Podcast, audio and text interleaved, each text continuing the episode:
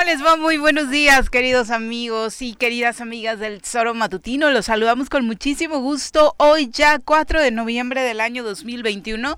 Es jueves y nos da muchísimo gusto recibirlo en esta que es su casa a través de la 100.3 de su FM. Por supuesto también a través de www.eltesoromatutino.com, de radiodesafío.mx y por supuesto a través de las redes sociales. Un abrazo a todos los que ya sea a través de Facebook o a través de YouTube nos están sintonizando y por supuesto ya listos para dejarnos sus saludos, comentarios y demás. Váyanse reportando desde los diferentes lugares de Morelos, México y el mundo, desde donde nos estén escuchando y queriendo enterarse de lo que sucede en el mundo. Mi querido Pepe, ¿cómo te va? Muy buenos días. Hola Viri, muy buenos días, buenos días al auditorio. Ya es jueves, esta semana evidentemente se nos fue muy rápida por el puente y eh, pues todavía hay algunos que siguen este en Puente.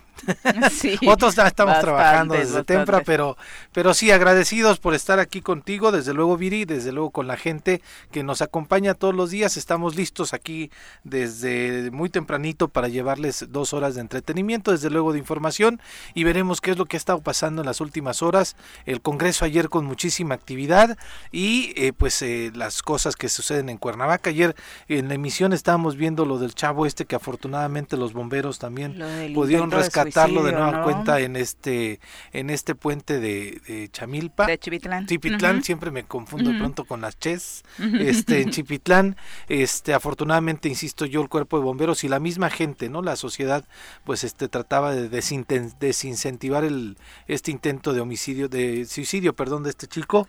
Y, eh, pues, bueno, ojalá, ojalá pueda resolver sus, sus problemas, eh, que le demos atención también a esto, cosas que tú comentabas ayer, Vidi, de pronto eh, nuestra estabilidad mental, emocional, no le prestamos tanta importancia, eh, vamos por la vida acumulando ahí, pues ciertas, por decirlo así, basuritas que nos vamos acopiando en la vida con relación a, con la pareja, con el trabajo, la situación económica, desde luego, también nos agobia a muchos, pero pues este, es importante ir hablando lo que nos está pasando, poder no sentir solos, acompañar también a la gente que vemos o que veamos con cierta eh, pues tristeza o algún cambio de, de, humor, no sé, no sé, es importante ver, eh, darnos una, un clavado en nosotros mismos y desde luego al inmediato, a nuestro familiar, a nuestro primo, nuestra propia pareja, etcétera, ¿no? Para poder tener estabilidad mental y poder disfrutar de la vida, porque la vida es bien cortita, bien satisfactoria si la, si la hacemos desde y la tomamos desde una perspectiva positiva. Desde luego no en ese positivismo también tóxico, ¿no?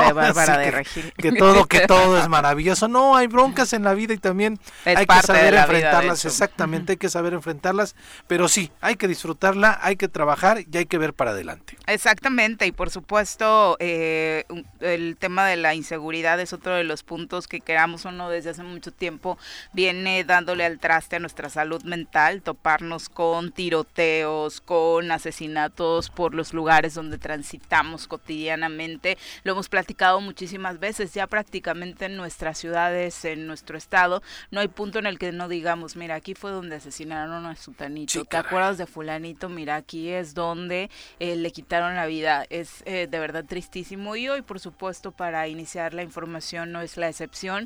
Esta madrugada, por ahí de las 3 de la mañana, eh, un, dos hombres fueron asesinados en una céntrica calle de Cuernavaca, acá en Aragón y León, que seguramente usted lo ubica perfectamente, está entre Avenida Morelos y eh, la calle Matamoros, en esta eh, callecita, porque la verdad es bien pequeñita en el centro de la ciudad, por ahí de las 3 de la mañana le decíamos, vecinos reportaron que escucharon detonaciones, al parecer varios hombres en motocicletas terminan por quitarle la vida a dos personas personas.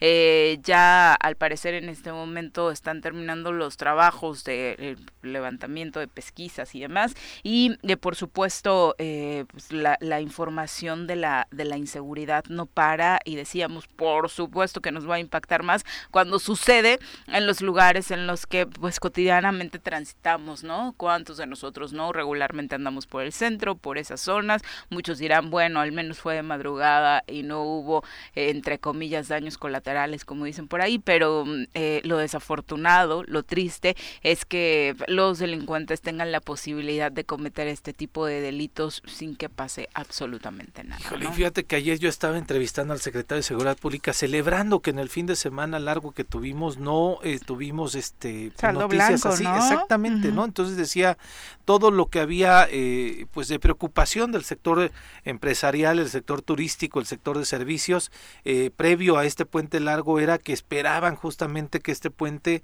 que vaya, la ola de inseguridad o la situación tan complicada que tenemos de violencia e inseguridad en nuestro estado no golpeara eh, estas posibilidades de que ellos tuvieran un puente exitoso con afluencia de visitantes y de, desde luego también desde la misma gente que vivimos en la ciudad, en los comercios. Fue un fin de semana que parecía eh, pues se desarrolló con tranquilidad, al menos en la capital. También no tenemos muchos reportes en, el estado. Eh, fue un fin de semana largo. Que está dentro de eh, lo, lo que sucedió en el estado el fin de semana, pues está dentro de lo, entre comillas, normal. Sí, sí, sí, de lo normal o de lo deseable, quizá, Viri, ¿no?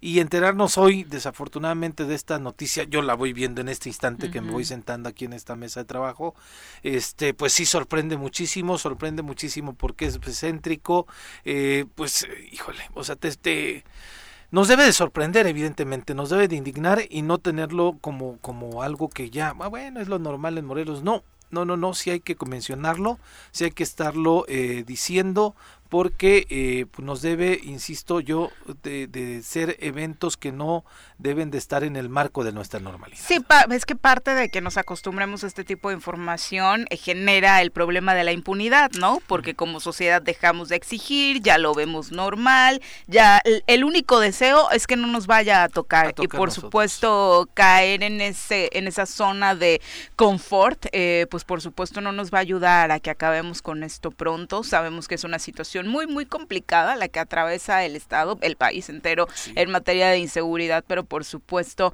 eh, no hay que dejar eh, de impactarnos y por supuesto de exigir justicia y de que pronto podamos salir a las calles de nuestras ciudades eh, de manera tranquila, tal y como sucedió en algún momento, según creo que ya ni nosotros vamos a poder alcanzar a contarle eso a las siguientes generaciones, ¿no? A nosotros nos los contaron, o lo vivimos de pronto en alguna etapa de nuestra vida, pero nuestros padres, nuestros abuelos, sí nos contaban de ciudades, de calles tranquilas, eh, sin este tipo de escenarios tan caóticos y lo lamentable es que estas generaciones no vamos a tener cómo compartírselos a las que vienen, ¿no? Sí, fíjate, yo decía, eh, este, no sé si lo compartí aquí ya con el público en algún momento, en algún momento viví por la calle de actores, en cerca del parque béisbol de La Carolina, y pues me echaba mis chelas en el en la plazuela del Zacate cuando la plazuela del Zacate era más relax estaba más la trova estaba más otro otro contexto musical. Ahora ya hay rock ahora ya hay banda ahora ya hay de todo no pero eh, de pronto me echaba el rollo de a ver me, me aviento mi última chelita o me voy en taxi y de pronto yo prefería aventarme la última chelita, ¿no?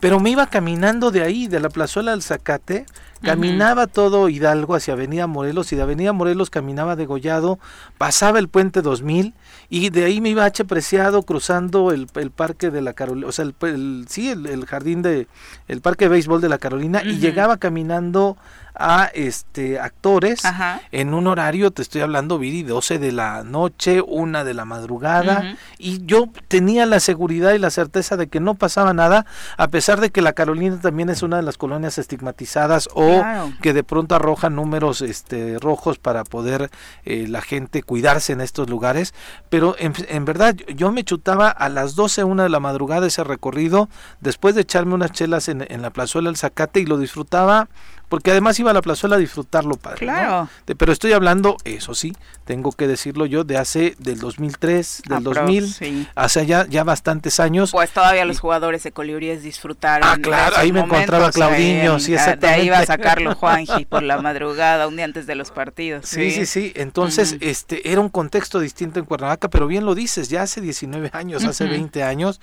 y este, pues ya, la verdad ahora desafortunadamente le pienso para caminar por las noches en las calles de nuestra querida ciudad y eso pues es lastimoso, ¿no? O sea, lastima pues porque extrañas esos momentos, extrañas tener una vida llena de tranquilidad y de poder. E, es que también es un derecho humano, ¿no? El, el, derecho a la diversión, al esparcimiento y también nos lo han quitado por este tipo de problemas. El que ya perdió todos sus derechos, incluido este del esparcimiento, ya no va a ir a cenar a restaurantes es nada más y nada menos que Emilio Lozoya, ya desde ayer está detenido, la Fiscalía General de la República eh, anunció precisamente que después de esta audiencia en el reclusorio norte, le rechazó todas sus peticiones, eh, lo regañaron incluso por esta foto que se volvió viral en un restaurante en Las Lomas, la Fiscalía dio un viraje de 180 grados en el trato que se le había otorgado a Lozoya desde el 17 de julio de 2020 cuando nos enteramos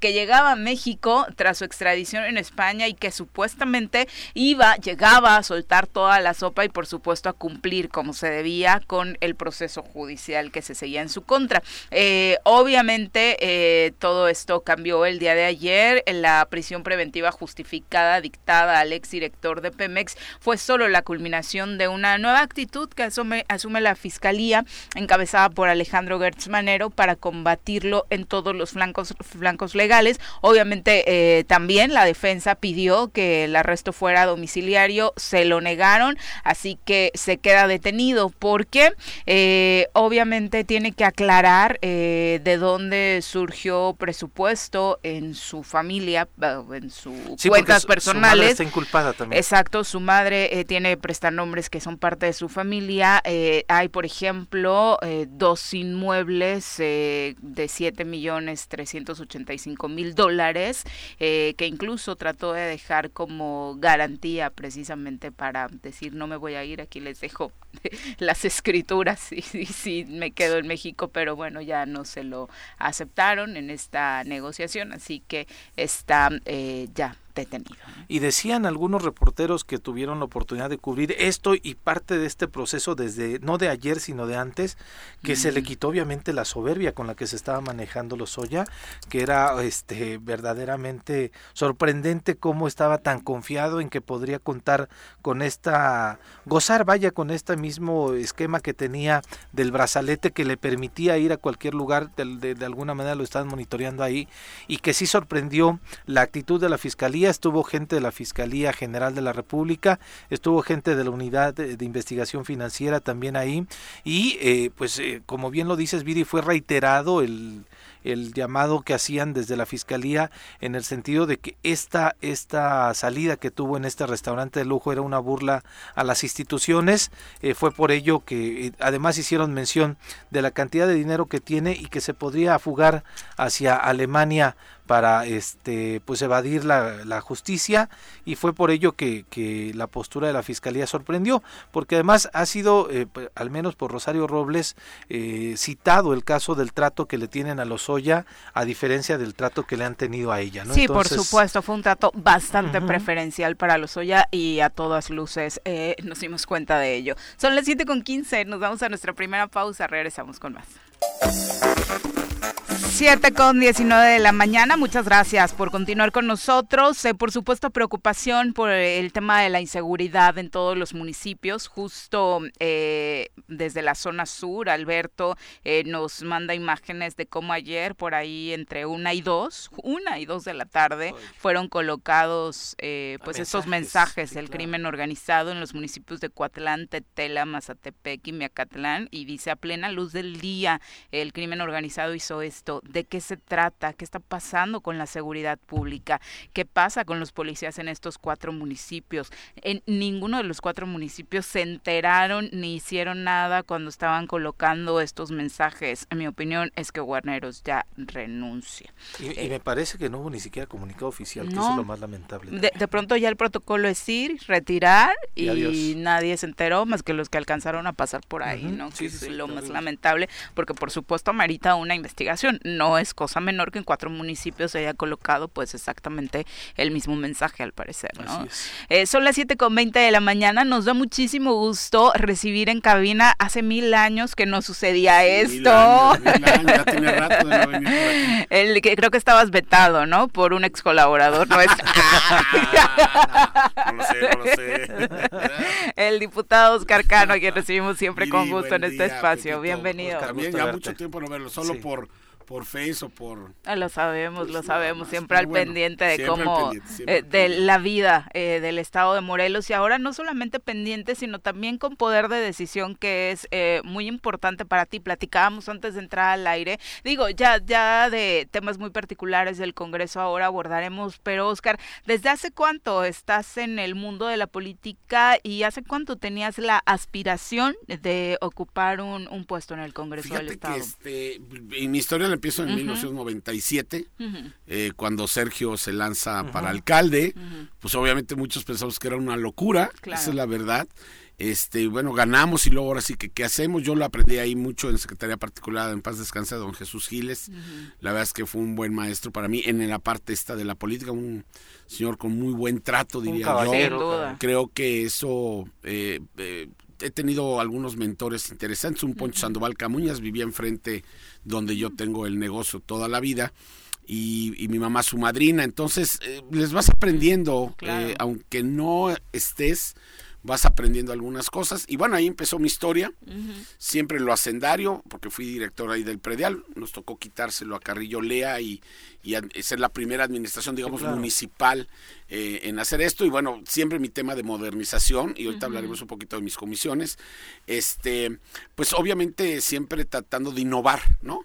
Y en aquel tiempo, pues era el pago este que saqué en los supermercados con estos módulos que hoy pues, ya son muy normalitos. El pago en bancos, que era algo muy atrevido en aquella época. Hoy con los teléfonos puedes hacer maravillas, mil cosas, ¿no? Que creo que es hasta donde tienen que ir las administraciones también, obviamente. Y este, y bueno, luego dos veces subsecretario de ingresos, uno con Marco y otro con Sergio, director del Instituto de Crédito. Y en aquel tiempo, ya en, eh, en aquella campaña, me, me, lanzo por el distrito 1 cuando era Fuiste regidor. Fui regidor, exactamente, perdóname, sí, siendo regidor con Adrián Rivera en el 2003, 2003, ¿no? 2003, 2003, sí. 2003 2006, ¿verdad? Y, y bueno, luego me lanzo eh, para diputado por el primer distrito. Cuando eran los cuatro. Cuando eran los cuatro. Este, obviamente también ya sabes, nos quedamos así, pero pues aquí, hasta como en el fútbol que le gusta mucho a Pepe, pues, por, un penal te ganan, manito, aunque no sea penal. claro. Y luego a los eh, hice mucho trabajo partidista. En aquella época pues nos metimos mucho el partido. Yo también soy un fiel azul y, creo que teníamos que hacer una, algún día lo comentamos en el fútbol, viendo al Galeana, bien me acuerdo ahí con Pepe, eh, eh, teníamos que renovar el partido, no es fácil, pero creo que era necesario, el tiempo hoy nos da eh, un tanto de razón, diría yo, de abrir el partido un poco más. No es, un, no es una parte fácil, sobre todo en Acción Nacional, aperturar el partido. Y este pues eso hice, me lanzo otra vez eh, por ese distrito, pero ahora con eh, eh, siendo el 2, ¿no?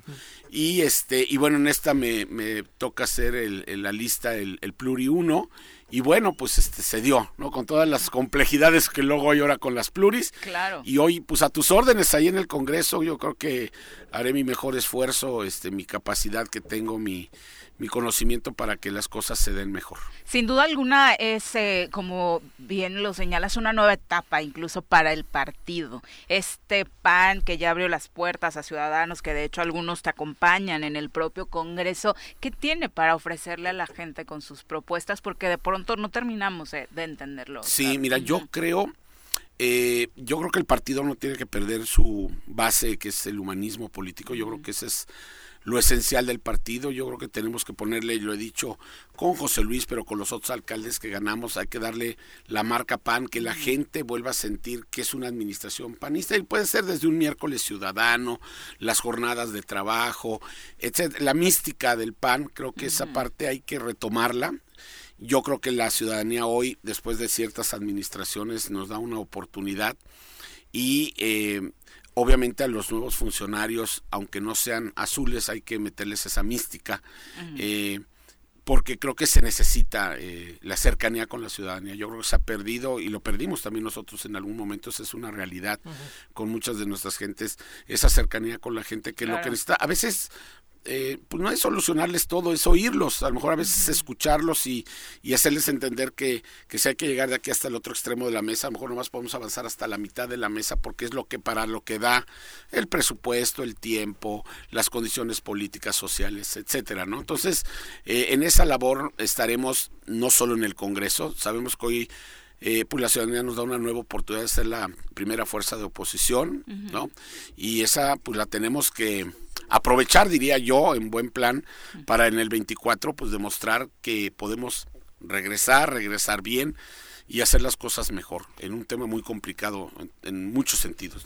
Justamente, Oscar, eh, decíamos, eh, lo platicamos incluso creo que con tu dirigente, el exdirigente, porque ahora ya es Dalila, ¿no? ¿Asume cuándo? Eh, ya nomás que pasa el proceso nacional, ya ah, ves que se manda a la comisión de allá, revisan la votación, si hay alguna impugnación, y debe ser a lo mejor a finales de noviembre, por ahí de estos días. ¿no? Eh, comentábamos que desde luego a nivel nacional la oposición está marcada y liderada por el PAN a nivel nacional. Y que en Morelos en estos primeros tres años no vimos un PAN tan bien posicionado desde la oposición, sino lo vimos muy ausente.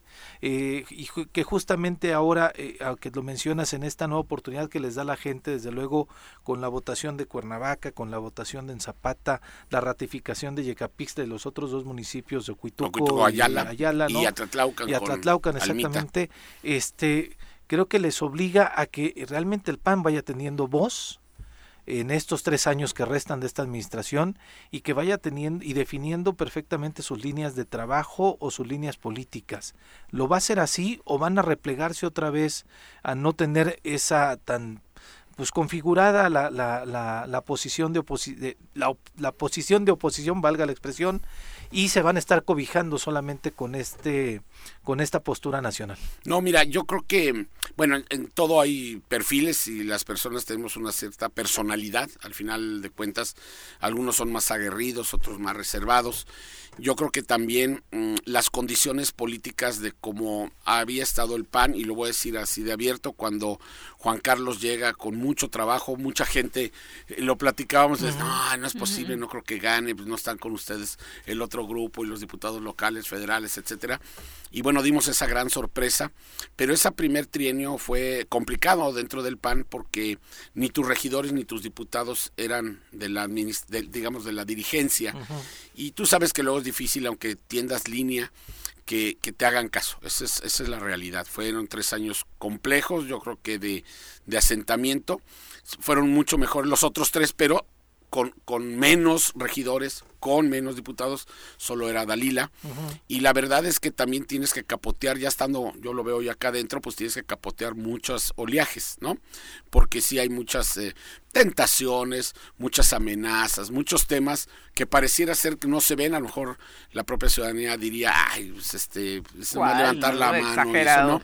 Hay que ir capoteando. Entonces, no justifico, pero creo que sí es un trabajo prudente, como se fue necesitando en las diferentes temas. Yo creo que hoy tenemos que ser un poco más agresivos, diría yo. Mi personalidad tampoco, tú lo sabes, es de conflictuar, trato de armonizar, de llegar a acuerdos, de, de poder transitar sin dejar, porque lo he dicho claro, que sepan que el PAN es oposición y, y, que bueno y que en unos temas podemos ir si son para el beneficio pero nosotros a lo mejor no vamos a transitar porque nuestra política pública, porque nuestra idiosincrasia, porque nuestros estatutos no nos lo permiten. Creo que eso es lo que hay que diferenciar, no ser tampoco un aguerrido que estés peleándote con todo mundo, porque también a veces no llegas a nada. Como rebelde sin causa. Pues. Porque, y tú, digo, no voy a poner nombres, pero la anterior legislatura muchos así, ¿y qué sucedió? pues nada, ¿verdad? Al final hoy están este, ahí en una esquina y, y no sucede nada. Entonces creo que también hay que ser eh, inteligente, diría yo. Y, Elegir tus batallas, dice Yo creo que sí, las que vas a ganar, ¿no? Y hay temas que, que yo creo que serían de prudencia. Lo que sí, eh, en lo personal, creo que es una gran oportunidad. Yo he sido el primer crítico que en las legislaturas parece ser que viene una mala, y llega otra y le gana. Terrible, terrible, terrible. Y alguien me decía, ¿cuál sería tu iniciativa con la que te lucirías? Le digo, mira, yo no creo, las iniciativas pueden ser muchas, o, o dos, o tres, o una creo que la marca que yo quiero dejar es que de veras la gente vea un em, congreso diferente. Es difícil porque somos 20, no depende de una sola persona. Pero creo que mi tema es cómo armonizo en mi grupo, pero también con los demás compañeros. Eh, ayer me preguntabas del tema que si del fondo este, pues por supuesto que no estuve de acuerdo, porque cuando nace algo mal es muy complicado que pueda funcionar. Que es la primera gran discrepancia que surge en esta legislatura y creo que de momento lo han sobrellevado bastante bien. bien porque creo que, y, vendrán temas como el de ayer del ESAF, lo pongo en la mesa, que es un tema que efectivamente creo que la, la legislatura anterior se equivoca al nombrar al final al vapor muchas cosas si hay parientes, si hay este mucha gente que están ahí y no, va, y no va a funcionar, hay que hacer algo. Nada más que yo siempre he puesto el tema que hay que revisar primero lo jurídico, porque no vayamos a caer en que se vuelva anticonstitucional, como el tema del fondo. Así es. Que, que, que, para que haces algo, o te desgastas, o llegas a acuerdos, para que después no pase nada. Entonces, el tema, por ejemplo, ayer del ESAF, yo en lo personal, creo que sí hay que hacer algo en la ESAF, yo estuve ahí, es una institución que hay que reforzarla, hay que hacer mejor las cosas, es el garante de que los eh, eh, dineros se transparenten y se ocupen como deben de ser, pero también hay que pensar bien las cosas y que esté jurídicamente bien para que no demos un palazo que no. Es decir, ah, ah, en esos términos estoy. Antes de irme al Congreso te quería preguntar una última del PAN. Sale, va. Y, este es media, eh, digo, difícil y polémica porque faltan tres años. Y evidentemente el que tengan la capital los y con una figura como José Luis Ciudadana los coloca en una situación privilegiada para decir están en la competencia. Eh, pero tu dirigente Marco Cortés apenas eh, casi casi dicen algunos tiró la toalla en cinco estados y dijo nada más vámonos por Aguascalientes. ¿Qué te merece este esa qué opinión te merece? Mira, yo oí toda la versión completa y no es así. Obviamente eh, el tema, así como lo ponen algunos, siempre tú sabes que en esto hay el que le recorta y le pone más o menos. Efectivamente, en Aguascalientes, te voy a decir una cosa, ahí sí tenemos hoy, hoy, y con Tere, eh, muchísimos puntos arriba. ¿eh? O sea, esa es una realidad. Y yo te pongo el caso. Aún con José Luis, cuando empezamos en esta elección, estamos un poco abajo. Entonces, en ese momento haría yo el mismo eh, comentario, sí, díjole, no está fácil, está complicada. No quiere decir que las otras las vayamos a aprender. ¿Por qué? Porque dependerá de muchos factores, Pepito. Por ejemplo, se equivocan con Argüelles. como Graco se equivocó con Galloso.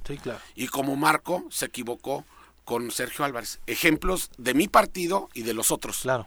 Aquí igual repitieron la historia y eso sucedió. Ni con dinero lo ganaron. Así es en esos estados efectivamente hoy no estamos en los primeros lugares en los que comenta Marco. Pero vamos a buscar ser competitivos, ver cómo frenamos esta parte de la ola morena, porque al final hay que decirlo, efectivamente hay una ola todavía hoy de morena, en la cual tendremos que ir por el mejor candidato, hacer las mejores alianzas, tener la mejor, eh, el mejor propuestas que la gente quiera escuchar y luego ser atendidas. Y esas condicionantes nos puede dar que en esos cinco nos pongamos competitivos, porque así lo dijo. Hoy no somos competitivos, pero tampoco lo puso Oscar Cano no es competitivo, Pepe Montes no es competitivo. Dijo la marca PAN, todavía no está ahí.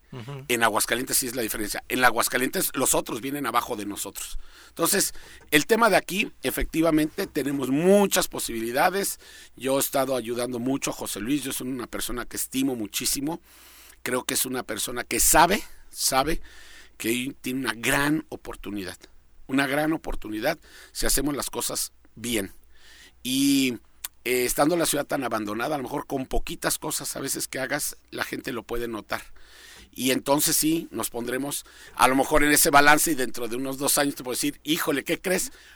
Morer lo podemos ganar o estamos no tan competitivos. Puede ser, dependiendo cómo las otras figuras se vayan, levantando Es un tema así, no, no, no tiró la Por supuesto que no la vamos a tirar. Por supuesto que en el 24 yo creo que va a haber alianzas, Pepe. sí, yo creo que es una cuestión que yo lo he estado comentando. O sea, ¿tú en Morelos le dirías sí a las alianzas? Sí, sí. Eh, dependiendo también cómo los otros partidos eh, tomen con responsabilidad la alianza Porque si es una cuota nomás decir, a mí me toca tal, y, y mandas a alguien que no es competitivo, pues creo que no va a funcionar. O que las cúpulas de los partidos solo quieran acomodar a sus cúpulas. Y entonces se va a hacer una mezcolanza que después cuando seas gobierno no, va a haber forma de trabajarla. Creo que tiene que ser algo muy bien pensado, numérico, que cada quien sí sepa dónde está instalado. ¿no? Movimiento Ciudadano, por ejemplo, efectivamente en el norte, hoy está posicionado. claro. Pero aquí no es la misma historia de Movimiento aunque, Ciudadano. Aunque sorprendió yéndose a la cuarta fuerza política en el no es la tercera en el estado. Fue la tercera y en el Congreso menos, pero es la tercera sí, claro, sí, claro. Creció bastante. Así es, creció bastante. Entonces, esas partes es donde hay que esperar qué sucede con esos alcaldes hay que ver cómo van los de nosotros y en esa composición podríamos trabajar, por supuesto, pero tiene que haber una mente amplia de sí hacer un frente fuerte, ¿no? Esa es una realidad. También, pues Andrés Manuel no jugará en el 24, esa es otra realidad, ¿eh? Y van a tener un desgaste de gobierno naturalmente, ¿eh? Entonces, pues yo creo que hay que esperar tantito. hoy hay, si tú me dices hoy, tenemos oportunidad, sí pero depende de muchas cosas. Así es. Eh, después de, eh, eh, regresando al tema del Congreso, después de esta comparecencia del vicealmirante Guarneros, Vox Populi decía, es que les faltaron preguntas, es que por qué no tocaron estos temas. Hubo, Oscar, una mesa donde intercambiaron puntos de vista los diputados diciendo, sí, creo creemos que nos faltó esto, creemos que la estrategia para que realmente dé resultados el, comisionado debe ser esta desde el legislativo. Te lo pregunto porque prácticamente la primera media hora del programa hablamos otra vez de asesinatos en el centro de la ciudad, que bueno, esa es tu zona, eh, de, de, estos mensajes del crimen organizado en la zona sur. No podemos seguir así. Mira, todo nace, la parte de la comparecencia, en un tema de lo de Huitzilac. Sí, claro. Nace, es realmente, se no lo llamamos nosotros, la persona que sube y lo solicita es porque aclara el tema Huitzilac. Obviamente ya estando ahí, eh, o bueno, días para que fuera, pues dijimos, vamos a preguntarle más. Yo, mi pregunta fue más en ese tema integral que yo ayer te lo comentaba. Mi pregunta fue muy clara al, al vicealmirante, con mucho respeto, es, bueno, dígame primero, ¿cuántos policías tenemos? Cuántos son estatales, cuántos municipales, cuántos son pibas, cuántos son administrativos, ¿no? El salario que tienen es cierto los 10 mil pesos o es cuatro y tienen un bono, que el bono si luego no hay dinero se los quitan y entonces los tienen con seguro social o no, los tienen. Y resulta que en toda esa gama de preguntas, ¿por qué la armé así? Pues para saber en el presupuesto qué tenemos que hacer. Más que, sí, sí el tema de era y el tema de muchas comunidades, el tema que yo es que no está funcionando. Esa es la realidad. Le pongan un matiz u otro. El tema seguridad no está funcionando. Es un tema complejo, sí. Es un tema nacional, sí. Pero hay que entrarle. Porque entonces, yo lo he dicho desde mi discurso de inicio, no va a haber desarrollo económico, no va a venir el turismo, no, no va a haber muchos temas si no primero bajamos los índices. Yo por eso decía que efectivamente se pongan retos. ¿No? Es decir, ok, voy a pedir esto de recursos, voy a hacer esto, porque voy a comprometerme a bajar el índice. No decir, híjole, pues es que no se pudo, no. Tiene que haber, pues de esos dos lados, la responsabilidad.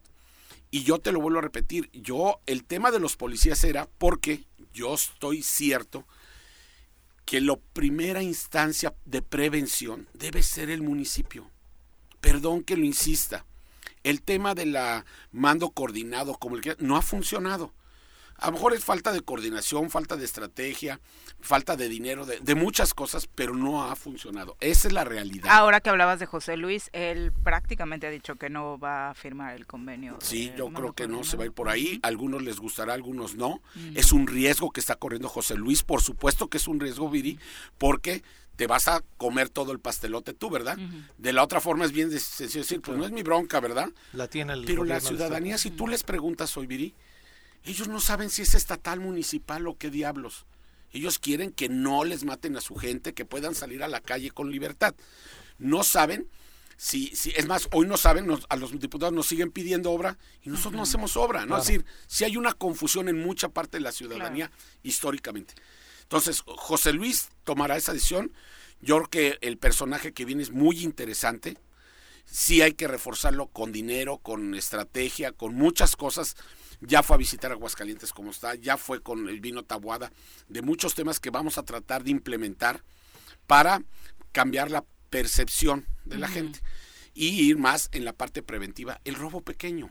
El en, lo que les toca a ustedes, Oscar, ¿cómo, va a ir el tema del presupuesto después de estos datos que compartía el vicealmirante? Sí, pues mira, este, yo la verdad eh, quiero hacer una reunión, lo dije ayer, eh, viendo todo el sistema integral de seguridad, porque efectivamente creo que los municipios tienen que hacer su parte. El otro tema donde escalas es con la coordinación ya con, con el CES, los temas un poco más mayores, digamos ya el tema de narcotráfico, otro tipo de tema secuestro, que a lo mejor se sale del tema municipal mucho, pero sin una excelente coordinación. Todos los municipios, y tú pregúntale al que quieras, a lo mejor luego no se atreven a decirlo aquí en, micrófonos, pero no es posible que te pongan tu coordinador de seguridad en un municipio si tú, alcalde, no le tienes la confianza. es muy complicado. Ni les responden el teléfono, nos lo han dicho. Es cierto. Claro. Entonces, tiene que ser una propuesta del alcalde para que entonces se comprometa también y esté coordinado, eso me queda claro.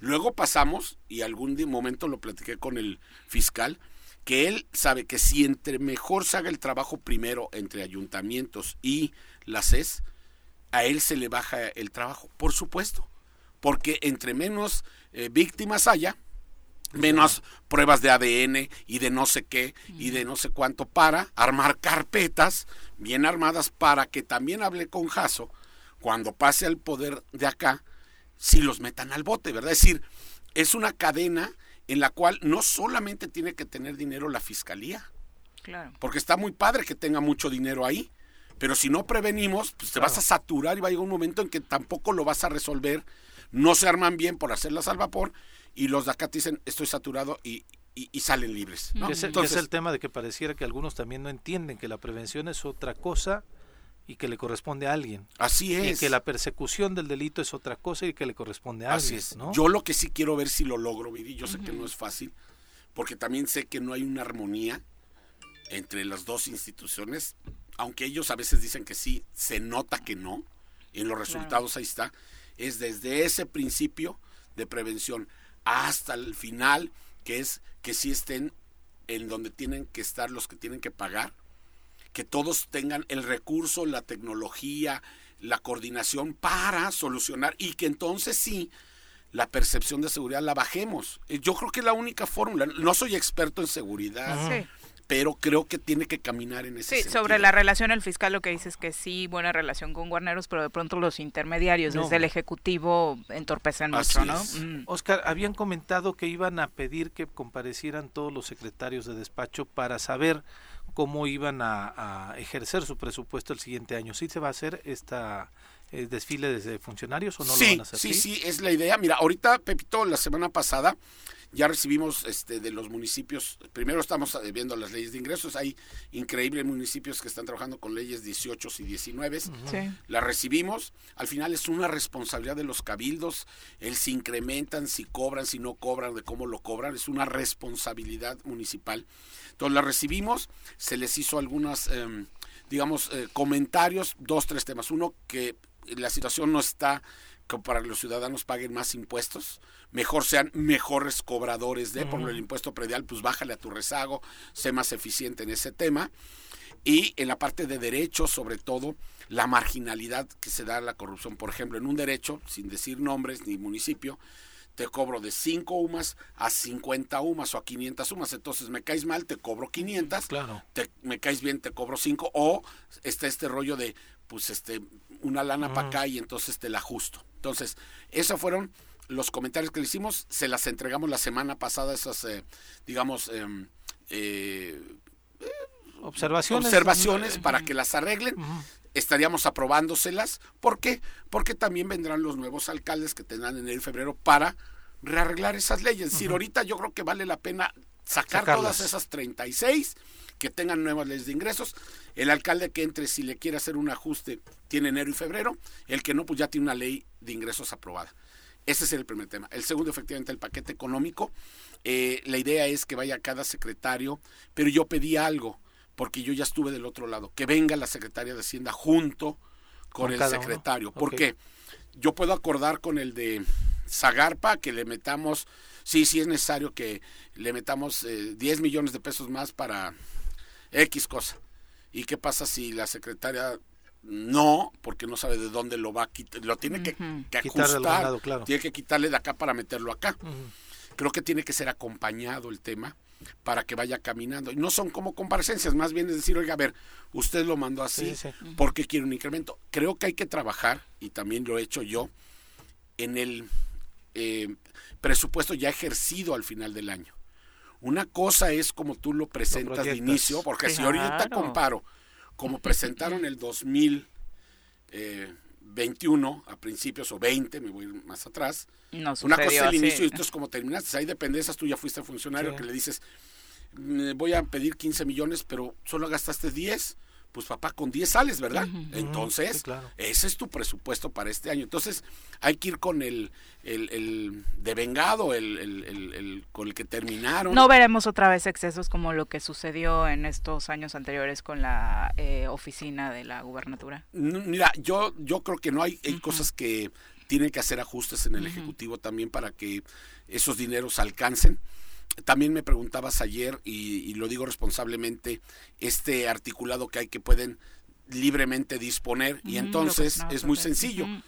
Pues, no pasa el presupuesto, que no pase, me quedo con el que está y le hago los ajustes que se me vengan en gana a lo largo del año. Creo que tampoco puede ser así. También entiendo, ya fui yo eh, operativo de aquel lado, no puede ser una camisa de fuerza en una contingencia de algún tema. No puede ser que, híjole, espérenme, necesito pedir la ampliación, que me la aprueben, el jaloneo, ya sabes, y, y, y, entonces ya para qué, ¿no? Entonces creo que ni, ni tan, tan, ni muy, muy, diría yo ni tan libre, pero tampoco el que te voy a tener ahorcado, ahorcado, a que no puedas ni moverte. Creo que tiene que ser un justo medio, ver en qué partidas sí opera, con qué condicionantes. Creo que ese articulado nomás hay que eh, matizarlo, diría yo, para que quede, pues bien, ni, ni, ni un cheque en blanco, pero tampoco una camisa de fuerza. Por supuesto, el gran tema de cierre es este del presupuesto. ¿Cuál es tu compromiso para finalizar, Oscar, con la ciudadanía en torno a las decisiones que se tomen puntualmente sobre cómo se va a ejercer peso por peso eh, o a definir de entrada, porque no les toca a ustedes ejercer eh, para este año 2022? Sí, así como el tema de la seguridad, yo creo que hay temas que hay que verlos así de integrales. Eh, creo que hay que revisar el tema de los municipios. Creo que sí responsablemente hay que darles más, pero también responsablemente ellos tienen que hacer un esfuerzo de bajar su gasto corriente. Es decir, yo tampoco luego veo un esfuerzo, y lo digo también hasta de organismos independientes, que solo estiran la mano, y yo se los he dicho, y ese sería un poquito mi temática. Voy a poner el caso, por ejemplo, de derechos humanos, que le dije, oye, o la fiscalía. Estiras la mano para pedir más, está muy bien. ¿Y cuánto vas a generar de ingresos propios? Ah, caray. No, sí. O sea, a ver, comprométete a que si efectivamente, por ejemplo, le dije al fiscal, tienes buenas máquinas importadas de Japón, de no sé dónde, para la ADN y para no sé qué, pues vendamos tecnología, porque comentó una de sus gentes que había venido de Campeche a hacer X número de pruebas que allá no tenían esa maquinaria, pues también cóbralas. Es decir, no, no te la voy a regalar. Eso tiene un costo y eso que sea un ingreso que aunque efectivamente entre el Ejecutivo puede estar eh, digamos, eh, direccionado a que ese ingreso vaya a la dependencia. Entonces hacemos o generamos que las dependencias no solo estiren la mano, sino que también eh, se comprometan en generar. Lo comento porque en el municipio con Adrián lo hicimos. Mm. Fue la primera vez en que, por ejemplo, Obras Públicas, pues Eduardo Fernández llegaba y, híjole, no, pues olvídate, se quería quedar con todo el presupuesto porque el tren de no sé dónde y el no sé qué, y racatatracas, no, pues está todo mecate. Y, y, tú en qué te vas a comprometer en el ingreso? No, no, eso es tesorería, no, no, tesorería es donde cae. Claro. Pero tú tienes las licencias de construcción, los usos de suelo, comprométeme. Y entonces en cada mes era, tú tienes que generar un peso. Generaste dos, bueno, ese peso de más se va a quedar para que el proyecto que no hiciste lo hagas. ¿no? O sea, lo etiquetamos para tu secretaría, pero tú genera. Entonces, creo que la función sería que todas las dependencias generen más ingresos porque se van a beneficiar todos el ejecutivo, el legislativo, el todos les va a ir bien. Entonces sería un poquito mi función, más que específicamente hablarte, hay que meterle 10 millones al campo o 100 a salud, que debe ser, o sea, hay que, los especialistas dirán, porque además yo no sé en salud específicamente que más bien en lo general, ¿cómo le hacemos para que ese presupuesto de 30 mil millones o X, pues a lo mejor se vaya a 32 mil? Y entonces, pues ya tienes la cobija más grandecita para atacar algunos otros temas. Ese sería mi comentario. Oscar, pues la verdad es que nos da muchísimo gusto ir conociendo a los integrantes de esta legislatura para que sobre todo la ciudadanía tenga claro hacia dónde va, ¿no? Este Congreso en el cual se generaron muchas expectativas. La verdad es que han tenido un arranque bastante positivo y ojalá así sigan. Sí, creo que, mira, bien, terminando ya más mi comentario, creo que los 20 estamos en esa conciencia de que hay que hacer mejor las cosas, de que podemos pasar a la historia. Habrá momentos o algunas discusiones, como ha sucedido con algunas cosas que, pues así son. En mi tema del aborto va a ser polémica. Yo defenderé una parte, otros están en otra, pero eso no quiere, no impide que los temas eh, del día a día no los saquemos, que se vea armonizado el Congreso, nos llevamos muy bien. Creo que Ojalá y que yo se lo he dicho, no sea una luna de miel, que sí dure más tiempo, ya vendrán los tiempos electorales, pero hoy lo que quiere la ciudadanía es que les demos resultados. Resultados. Muchas gracias por acompañarnos, Oscar. Muy buenos días. Gracias, Miri, muchas gracias. Son las 7.51, volvemos. Gracias por continuar con nosotros. Virginia Colchado, un abrazo. Alberto Caballero también. Alejandro Gómez Carrillo nos manda saludos desde Mazatepec. Eh, Virginia dice, muy cierto, ya en muchas colonias del estado uno no puede andar a determinada hora de la noche como años atrás. Eh, antes salíamos tranquilamente y es muy lamentable que perdamos esto que es tan valioso precisamente como es nuestra paz y nuestra tranquilidad totalmente y no, no es algo nuevo, desafortunado, Virginia. Jesús Gonzaga también un abrazo, dice, lo de los soya no es falso, pero no es verdadero. Qué frase, ¿eh? qué frase, de verdad, los invitados a la mañanera de pronto dan unas frases que para qué les cuento con tal de justificar eh, algunas fake news, como en este caso. Arnaldo Pozas, profe, muchas gracias por acompañarnos, al igual que Leti Gutiérrez, Dani Reyes, bueno, muchas porras para el diputado. Eh, de momento esperemos que así termine la legislatura, no solo él, sino todos. Eh, Marlene Rodríguez, Tania Joel García Vilés, Susi Velázquez dice, las y los ciudadanos creo que estamos bien representados, o al menos así me siento con Oscar Cano, Orlando Osorio, también eh, ponderando precisamente el perfil que tiene Oscar en el tema financiero, que eso por supuesto es positivo. Eduardo Maigre también nos deja saludos, gracias querido Lalo. Paco Carzu desde la zona sur, un abrazo. Micaela Bocanegra sobre el tema de la seguridad dice Recientemente se sabe de excesos por parte de policías y el mando coordinado no asume la responsabilidad al respecto. Cada vez más mujeres y hombres en lo local reciben agresiones y la incongruencia es que los hechos violentos siguen en aumento a pesar de que bueno, los municipios en su totalidad están adheridos a este mando coordinado. ¿no? Y es que, eh, como dice Oscar, de pronto el, el mando coordinado le ha permitido a algunos alcaldes no hacerse cargo de esto, decir, aventar la bolita hacia la autoridad estatal y desafortunadamente desde la autoridad estatal no tenemos en la figura del del comisionado una persona que esté en constante comunicación con los medios de comunicación, con los ciudadanos, para saber qué es lo que está pasando dentro de la corporación, para saber incluso en qué podemos ayudar, Viri, porque este ni siquiera eso eso dicen, ¿no? Tal vez desde los medios podríamos estar informando, mencionando qué es lo que se está haciendo, ver cómo podemos participar no este esquema de los convives. Bueno, en general la gente de seguridad, ¿no? Excepción de Capela, que, de hecho era en exceso su gusto por aparecer públicamente, pero era un exceso también. Sí, sí, sí, eh, y los extremos, por supuesto, son malos. Eh, Cayetano Hipólito, también un abrazo. Marina Monge Ariza dice felicidades, el diputado siempre innovando. Chacho Matar, muchas gracias, Chacho, por acompañarnos en la transmisión. Silvia Aguilar, también saludos, un abrazo. Oneida Peñalosa Sedano dice muy buena entrevista y me parece que el diputado tiene posicionamientos claros y eso siempre se agradece. También Virginia Colchado dice, ¿qué pasa? ¿Están con congelados, Pepe, eh, eh, sí, eh, la dirección general solamente tiene una cámara para esta cabina, creo que no es la prioridad tener cámaras en este espacio, entonces pues por ahí solamente pudimos enfocar al diputado. Vamos ahora con nuestro querido Jesús Zabaleta. Tiempo de decir la verdad conforme es en sí misma. José María Morelos y Pavón, 1812. Memorias y Olvidos. Una mirada a la historia estatal y nacional con Jesús Zabaleta. Jesús, ¿cómo te va? Muy buenos días. Viviana José, muy buenos días. Un saludarlos. Oye, cuéntanos qué información nos tienes preparada hoy para compartir con el auditorio que siempre está con grandes expectativas de tu participación. Amaneciste de buenas, Viridiana. Yo siempre, tú que me regañas, que porque te digo chucho. Yo siempre veo a Viri de, buenas. de mala. Siempre me regañas. No, es, es, es, como melancólico el tono. Ah, muy bien.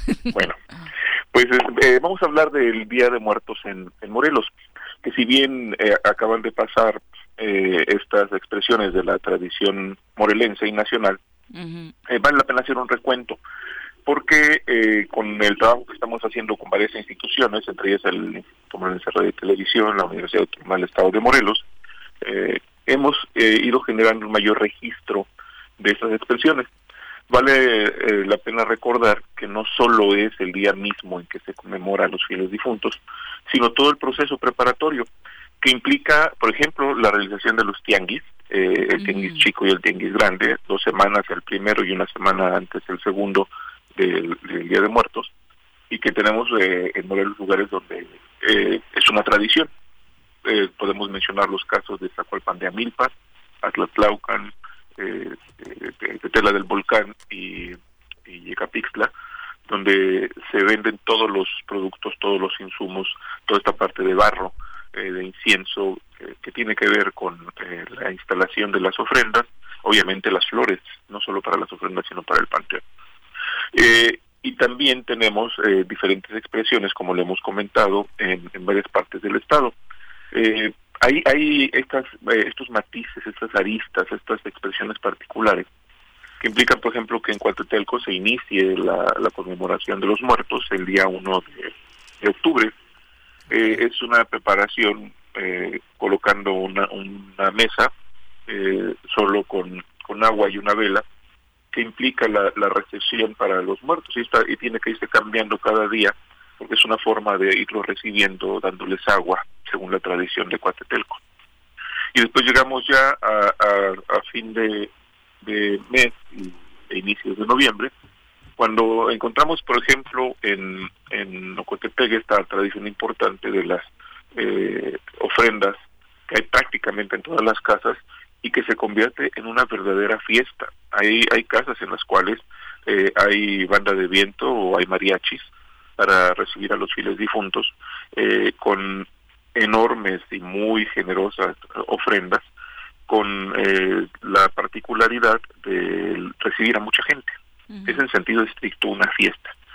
Y si bien he criticado esta parte de que se ha turismizado la expresión de Nocotepec, eh, es importante destacar que quienes asisten en, función de ser familiares o amigos de la familia lo hacen cada año como parte de una tradición. Insisto también en recordar que Ocotepec eh, fue uno de los 12 ejemplos eh, para poder hacer la declaratoria del Día de Muertos como una expresión de, de patrimonio cultural y material por parte de la UNESCO. En el país eligieron eh, 12 diferentes expresiones y una de ellas fue Ocotepec para esta declaratoria. En Coatetelco, por ejemplo, es muy particular encontrar, como no hay en otra parte del estado, eh, las llamadas ofrendas colgantes, que se realizan en, esteras realizadas con con, eh, con eh, diferentes materiales y particularmente acahual, que es una caña que de temporal que se da en, en, esta época del año y con la cual se hacen las esteras que después se cuelgan de parte de la techumbre de alguna viga o de algún morillo. Y obviamente implica también la preparación de los alimentos en cada una de estas ofrendas de cualquier parte del estado. Y en Morelos tenemos muy particularmente la expresión del mole verde como parte inevitable de, de la comida que se prepara eh, para la ofrenda. Eh, obviamente el mole rojo, eh, y algunos guisos en particular que hayan sido de la preferencia de la persona que falleció junto con ello obviamente las bebidas de cualquier tipo, incluyendo las alcohólicas, las frutas del lugar. En Cuatetelco eh, particularmente se prepara una gallina hervida eh, que se, se pone tal cual entera y que utilizan ellos gallinas criollas, gallinas criadas por ellos mismos. Eh, incluso en, en, en Cuatetelco hay una muy importante producción de pan. Varias familias se dedican a la producción de pan todo el año, pero muy particularmente son miles de piezas de pan, miles de hogazas de pan que, que se producen y se venden en el centro de, de. Esto por citar algunos ejemplos de, la comida.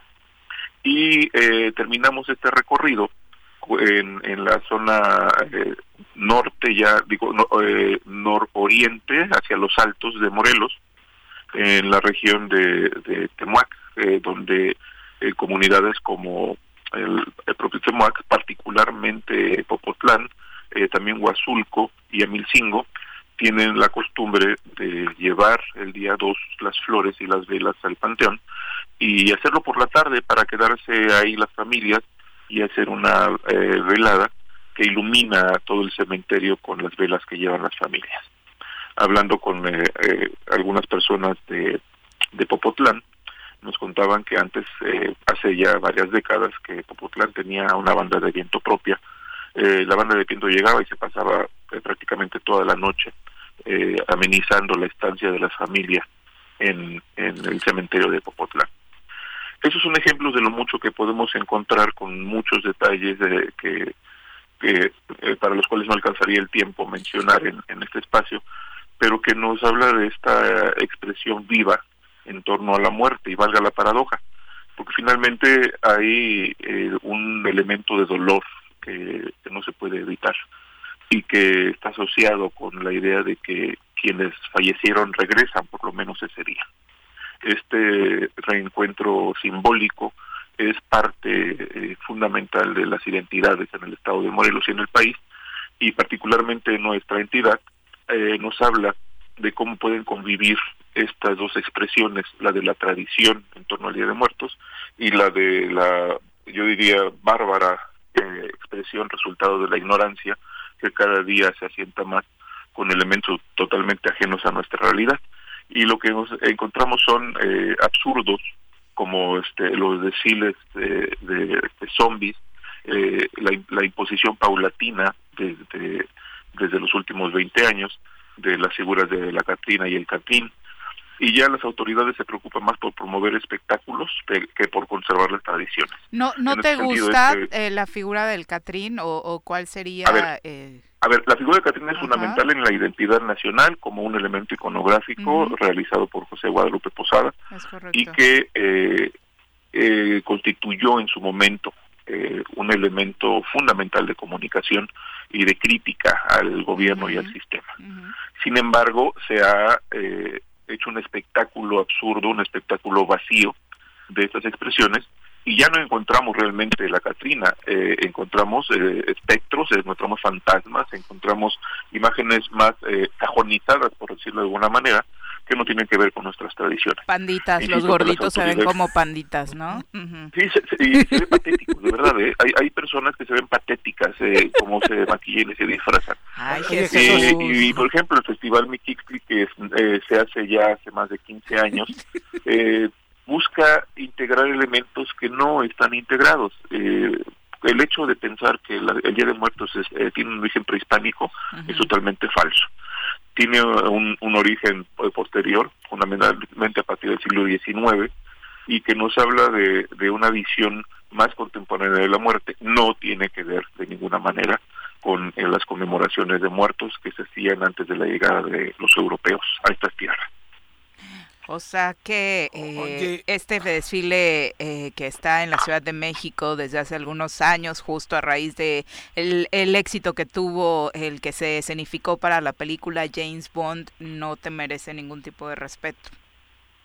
Eh, yo creo que nos faltamos al respeto al darle mayor importancia a estas expresiones, que no necesariamente fue con a partir de la realización de esta película. Ya se hacía antes el desfile de alebrijes y se buscaban hacer cantinas gigantes y demás. Eh, me parece que, que buscamos más, insisto, el espectáculo que la esencia de la expresión de una tradición. Y nos quedamos en eso y se vuelve un elemento vacío. Eh, hay quienes dicen que son elementos identitarios, de alguna manera lo son, porque se han construido colectivamente, vale decirlo, hay que reconocerlo. Sin embargo, no tienen un sustento cultural en, en, nuestras raíces como eh, una nación pluricultural a partir de nuestras regiones. Por eso es necesario contrastar estas dos expresiones del Día de Muertos, que para algunos son eh, un periodo vacacional, para algunos son este eh, periodo de, de, eh, de empleamiento y de, y de fiesta, y para otros son eh, momentos de solemnidad en el recuerdo de las personas que fallecieron y que tienen eh, una raíz importante en los sentimientos de las personas. Sí, porque muchas de estas visitas a los panteones al finalizar terminan en eso, Jesús, en borracheras. Sin duda. eh, justamente pensaba hace unos días el hecho de que toda expresión tradicional está vinculada con el, el alcohol. Las fiestas religiosas terminan también en eso, las fiestas patronales, las fiestas cívicas sin duda. Eh, y aquí eh, se me ocurrió preparar un ensayo que tendré en un par de semanas justo sobre esta eh, nueva patrimonialización que hacemos de las expresiones del patrimonio cultural. Y doy un solo ejemplo, por ejemplo, por, en, el, en, materia de, de, de fiestas cívicas, hay que ser muy ignorante para ir a festejar el 15 de septiembre eh, Día de la Independencia con un bigote revolucionario zapatista. Ah, que Eso habla de la, sí. de la estupidez y de la ignorancia de quienes creen que están festejando la independencia. Toda la indumentaria es muy revolucionaria, ¿no? Ignorancia, uh -huh. somos una sociedad sumamente ignorante. Sí, porque el de las mujeres también es prácticamente de Adelitas. De Adelitas, uh -huh. exacto. Así es. Uh -huh. Oye Jesús, eh, eh, en ese sentido, por eso no, no te gusta o no compartes el hecho de que en Ocotepec vayan a verlo, eh, esa riqueza cultural la vayan a ver desde un concepto más eh, como un quizá espectáculo, no sé cómo decirlo. Sin duda, mira, más, más que más que la visita que puede realizarse, por supuesto, y, y, las puertas de las casas se abren para que la gente visite.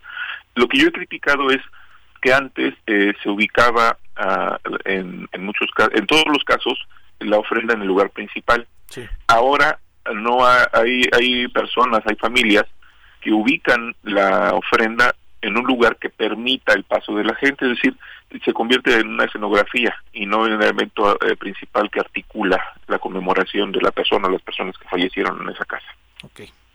Jesús, pues por supuesto siempre muy enriquecedor platicar contigo sobre estas expresiones culturales que tenemos con fechas tan específicas y especiales para nuestro país como esta de Día de Muertos.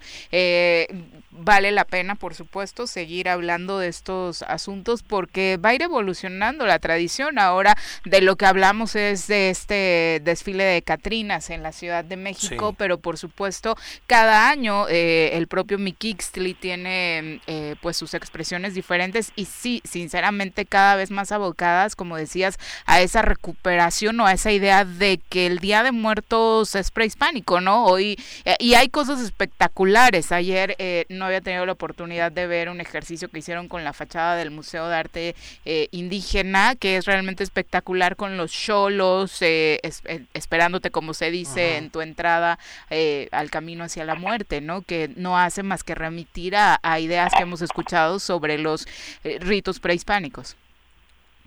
Efectivamente, y esto es parte de, una evocación. Alguna vez lo comenté, como eh, a mediados del siglo XIX los liberales, eh, los, los eh, ideólogos del liberalismo, buscaron reencontrarse con la raíz indígena, justamente en esta perspectiva de minimizar el elemento colonial, de, el elemento del mestizaje, uh -huh. y este regreso a lo indígena se representa de manera contundente ya en la segunda mitad del 18 en la obra México a través de los siglos, uh -huh. eh, coordinada por Vicente Riva Palacio, la obra fundamental de la historiografía mexicana de la segunda mitad del siglo XIX, y lo que encontramos ahí es una reivindicación, una deificación incluso de los elementos prehispánicos, eh, como un reencuentro del siglo en el siglo XIX de esa raíz. Eh, sin embargo, si bien entendemos que nuestra raíz eh, es, es múltiple uh -huh. y que el elemento prehispánico es fundamental, lo cierto es que somos mestizos y nuestras expresiones culturales están colmadas de, de estos elementos que se han ido entrelazando a lo largo de los siglos en torno a las expresiones culturales eh, como parte de nuestro patrimonio cultural. Oye, y tú eres muy purista en ese tema, es decir, ¿qué elementos buscas que prevalezcan en la ofrenda, si es que pones? Por supuesto, quien hace la ofrenda debe buscar estos elementos que son los simbólicos, que uh -huh. son los que eh, están cargados de esta eh, eh, de esta ideología judeocristiana. Es decir, el elemento de la sal, eh, que tiene que ver con este simbolismo de que somos la sal de la vida, el agua como un elemento fundamental para cualquier eh, religión, para cualquier cultura, y por supuesto eh, estos elementos del papel picado como parte de una tradición que no es prehispánica, eh, eh, la, presencia de los alimentos, los tamales no los concebimos sin la manteca del puerco desde la colonia. Antes, por supuesto que no había puerco antes de la llegada de los españoles y eran otro tipo de tamales. Si bien la calabaza es una curvitácea originaria de Mesoamérica, no podemos entenderla si, sin el el piloncillo que llega con los europeos. Eh, igualmente el arroz con leche, todo, eh, todo es un producto en su conjunto externo, el arroz eh, llega en la colonia, es, la leche, por supuesto, la canela, las pasas. Sin embargo, se hicieron elementos que nos apropiamos, que patrimonializamos y que constituyen en la actualidad parte de nuestras identidades. Y en esos elementos que integran la ofrenda, por supuesto, están eh, las bebidas alcohólicas. No había eh, destilación antes de la llegada de los europeos. Todo lo que tenemos en la ofrenda es eh, fundamentalmente resultado del sincretismo culinario, del sincretismo cultural a partir de la conquista y la colonia. Y fundamentalmente cuando se trata de construir una visión de identidad nacional a partir del siglo XIX. Hay textos interesantes de varios autores que analizan este proceso prolongado cuando después de la consumación de la independencia lo que se busca es identificarnos como mexicanos en un solo corpus, a pesar de que hemos insistido, existen diferentes identidades en función de las diferentes regiones del país. Pero aparte sí se vale también o nos vas a regañar por ponerle algunas cosas que le gustaban a quien ya se fue. No, porque es parte de la tradición, finalmente. Eh, es eh, decir, eh, los cigarros o, algún platillo en particular, no sé, hasta una silla de montar. Ah, y tenemos que también entender la, el proceso de, de transformación a lo largo del tiempo. Puede ser hasta un elemento más contemporáneo, tal vez el celular, teléfono celular de la persona a quien se le dedica la ofrenda finalmente vamos integrando elementos ah, paulatinamente a partir de nuestra realidad cotidiana. Estaría estaría padre ponerlo a, partir del siguiente año. buena idea. Con el mensaje Qué miedo que te, conteste, pero en visto. Muchas gracias, Jesús. Muy buenos días. Buen día. Saludos a los dos. Un abrazo. Un abrazo, por supuesto. Un abrazo. Sí, para empezar, riquísima, por supuesto, esta tradición en todos los sentidos y vale la pena profundizar sobre, sobre ella, ¿no? Y las particularidades, como lo ya lo, ejemplifica de, manera, de mejor forma Jesús, las particularidades que se dan en cada una de las regiones de nuestro estado, que a pesar de ser un estado chiquito, cada uno le aporta un matiz interesante, un matiz diferente, eh, insisto, ¿no? Con algunas, eh, algunas con tradiciones de muchos, muchos, muchos años y otros más que se han ido incorporando, ¿no? Y luego le quería preguntar, ya se me, se me fue de todos los datos que nos dio sobre este tapiz que montan en Xochitepec, que ah, está impresionante y, está muy padre, ¿no? Es espectacular. Y también es de años recientes, Sí, sí, sí, no tiene muchos años, ¿no? Este, y, bueno, no sé, son como de esos elementos, ya al final como que se dio un poquito diciendo, bueno, ya los tiempos nos van no obligando, pero sí este haciendo que vayamos incorporando cada quien alguna otra este elemento, ¿no? A esto a esto que es tan rico que es la ofrenda. Bueno, pues por supuesto eh, es una temporada muy buena para disfrutar. Y siguiendo con el tema de la inseguridad, en la mañanera ayer se abordó un asunto muy interesante con la secretaria de Seguridad eh, Pública. Eh, habló Rosa Isela Rodríguez de cómo va México en torno a la violencia en contra de las mujeres. Una buena noticia es que, si se le puede llamar buena, aunque por supuesto siempre que exista un solo feminicidio, eh, este país tendría que estar atendiéndolo y preocupado. Eh, hay una reducción, septiembre ha sido el mes dentro de este sexenio en el que menos feminicidios se han registrado. Tijuana, Ciudad Juárez, Culiacán y Guadalajara se ubican en los primeros 10 lugares, tanto en incidencia de homicidios dolosos de mujeres como de feminicidios. En tanto, las cifras oficiales del gobierno federal habla de cinco delitos contra las mujeres que se han presentado de manera preocupante en principio principalmente 16 municipios que ellos han llamado de atención prioritaria, los cuales son Ensenada, Mexicali, Tijuana, Ciudad Juárez, Chihuahua, Ixtapalapa, Celaya, Irapuato, Guadalajara, Zapopan, Ecatepec, Puebla, Benito Juárez, San Luis Potosí, Culiacán y Centro Tabasco. Eh, ¿Cuáles son estos delitos? Eh, feminicidios, obviamente, lesiones dolosas, homicidios dolosos, violencia familiar y violaciones.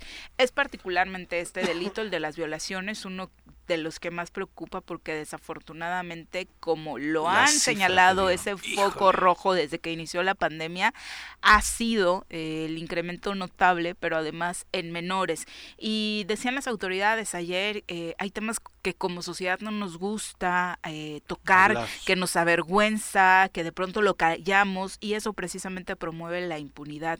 Y la cifra es realmente escalofriante. Nueve de cada diez violaciones a menores suceden en el hogar. Es un familiar el que termina por cometer este delito contra las menores que justo en esta temporada de pandemia pues han pasado eh, una mayor cantidad de tiempo ahí al lado de su agresor. Y que, y que por ser ese el hecho de ser un familiar causa mayor quizá vergüenza. Y la propia familia lo oculta, ¿no? Exactamente, ¿no? Yo cuando vi la cifra ayer sí da escalofrío verdaderamente ver esos, esos números y que desde la familia, que es la base de la sociedad, que es el núcleo inmediato en donde tenemos que garantizarnos protección, solidaridad, este, nombre, que tengamos esa cifra es verdaderamente terrible. Por supuesto. Y ahora vámonos hasta Jutepec, que ya nos acompaña a través de la línea telefónica Fernando Baena, director general del Sistema de Conservación de Agua Potable y Saneamiento en ese municipio. Fernando, ¿cómo te va? Muy buenos días.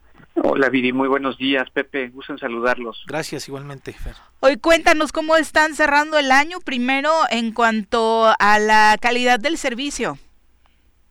Pues consideramos que para haber sido un, un año que inició con una sequía de las más severas en, en el país, pues tuvimos un, la posibilidad de poder, de no suspender el servicio prácticamente en ninguna colonia, y bueno, también una temporada de lluvias con, eh, con afectaciones importantes en varios sitios. El, municipio de Jutepec no fue la excepción, particularmente en la zona de Laguna Seca, eh, que siempre será un reto por, pues, porque están asentadas allí un número de familias a lo largo del tiempo en una zona donde necesariamente es un área de recarga. Pero considero que dentro de, de, las circunstancias y pues la, también la complejidad económica que ha representado este año, el, el, municipio, el sistema particularmente está operando, está funcionando y eh, tenemos un servicio regularizado prácticamente para las colonias, las, las colonias que son beneficiadas o son dotadas con 42 pozos que tiene Jutepec. Operando. Esa, esa, por supuesto, es una buena noticia y esto ha motivado a la gente a que a pesar de las circunstancias eh, realicen sus pagos puntuales por el servicio. Sí, es correcto. Yo considero que este año tendremos un incremento en la recaudación del cerca del 20%, entre el 15 y el 20%. Esta recaudación justamente es por las campañas que se han se ha propuesto el presidente municipal Rafael Reyes a la Junta de Gobierno y que han sido aprobadas y, y puestas en marcha por por el sistema y hoy tenemos una nueva campaña justamente para poder eh, beneficiar a las familias de Jutepec, las 47 mil familias aproximadamente a las que les damos el servicio, pagando solamente 11 de los 12 meses del, del año 2022, es decir, el pago anticipado. es una campaña que se ha hecho en otros en otros ejercicios, en otros años y que en esta ocasión, bueno, también tiene la particularidad de que para que puedan acceder a este beneficio las familias tienen que estar regularizadas en, su, en el pago al, momento de, solicitarlo y para eso quienes hayan acumulado alguna deuda pues tendrán un descuento de hasta el 65% en recargos y gastos de administración y cobranza, entonces pues los invitamos a las familias del municipio a que puedan acercarse a las oficinas del sistema para aprovechar esta esta campaña. Oye, Fernando, en el municipio de Jutepec, ¿todo mundo paga la misma cantidad de agua al mes o hay eh, en algunas zonas en donde es distinto? No, son, son tarifas eh, son variadas. A lo largo del tiempo se fueron asignando, se fueron asignando, tenemos la tarifa, las tarifas básicas es la tarifa habitacional, la residencial y la comercial. Pero hay un hay, hay rangos, hay diferentes dentro de cada una de las tarifas, hay hay este tarifa A, tarifa B, etcétera, que hemos tratado pues de irlas cerrando, pero pues a lo largo del tiempo se asignaron y, y pues literalmente ya las tienen así eh, conformadas o asignadas las familias y pues literalmente lo que estamos haciendo a partir de este gobierno ha sido ir compactando lo que ya podemos hacer nosotros con base en la norma. Pero sin duda es una es una gran oportunidad el poder pagar el año, no te preocupas de pues de repente se te va, ¿no? Algunos somos medios distraídos y de repente dices, sí, tenía que haber pagado mi, mi consumo de agua hace cinco días, hace dos, y esta posibilidad que te da de pagarlo al año te garantiza vaya a estar al corriente, te garantiza que el líquido no te va a faltar en tu en tu domicilio, porque además eh, en Jutepec difícilmente ha tenido estas complicaciones. Sí, este, efectivamente, la campaña tiene ese, ese doble beneficio que por un lado puedes ahorrar tiempo y también eh, pues el dinero porque estarás pagando el servicio con el precio de la tarifa de 2021. No es que hayan incrementado las tarifas, son esos los incrementos o los ajustes. Eh, ustedes saben que son temas que incluso tienen que pasar por el Congreso, pero sí sufren actualizaciones por el tema de la UMA. Y en este caso, pues prácticamente estarán pagando el, el, el precio de este 2021, pagando el 2022. Entonces ese es otro otro beneficio adicional y como bien señalas, pues quienes hayan tenido algún tipo de, de rezago, hoy es el momento de poderlo actualizar, regularizar y pues contribuir con el sistema porque lo que estamos proponiendo es que este nuevo periodo de gobierno que empezará a partir de enero presidente municipal pueda avanzar todavía más en los compromisos que asumió. Este, en estos tres años se perforaron tres pozos en el municipio de Jutepec, dos de ellos ya se pusieron en marcha, el, uno más está en la colonia Joya del Agua, pues esperando que podamos tener los recursos para poderlo equipar, pero pues eso al final de cuentas eh, redunda de manera directa en que podamos dar un mejor servicio el tema del agua en los próximos años va a ser un asunto en el que tenemos que poner mucha atención porque pues cada vez es menos líquido disponible y más las necesidades, más las familias que lo requieren. Entonces, pues tenemos que apoyar, aprovechar los recursos para poder dotar de una mejor manera el agua potable a las familias. Sin duda, y además esto que mencionas es súper importante porque a ustedes particularmente, tras la reelección de Rafa, pues les permite hacer una planeación muchísimo más clara, contrario a lo que sucederá en otros municipios donde sí habrá cambio de titular.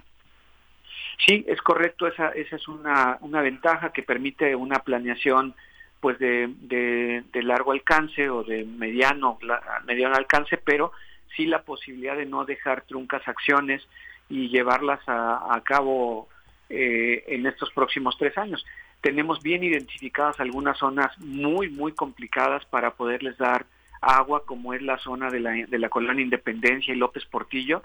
Increíblemente en estas zonas, eh, y lo digo de esta manera porque la gente que vive ahí sabe a lo que me refiero, aprovechan el agua de una manera que debiéramos estarlo haciendo en todos lados, no solamente en estas dos colonias y no solamente en Jutepec, sino en todo el estado y el país, diría yo. Eh, aprovechan mucho el agua al punto de reutilizar o de realmente las aguas grises aprovecharlas para para el riego, para lavar, lavar alguna, algunos utensilios que puedan, con que se puedan, que se pueda utilizar esta agua y, y aprovechan al máximo el agua y solamente pues se dispone al final lo mínimo de aguas negras propiamente.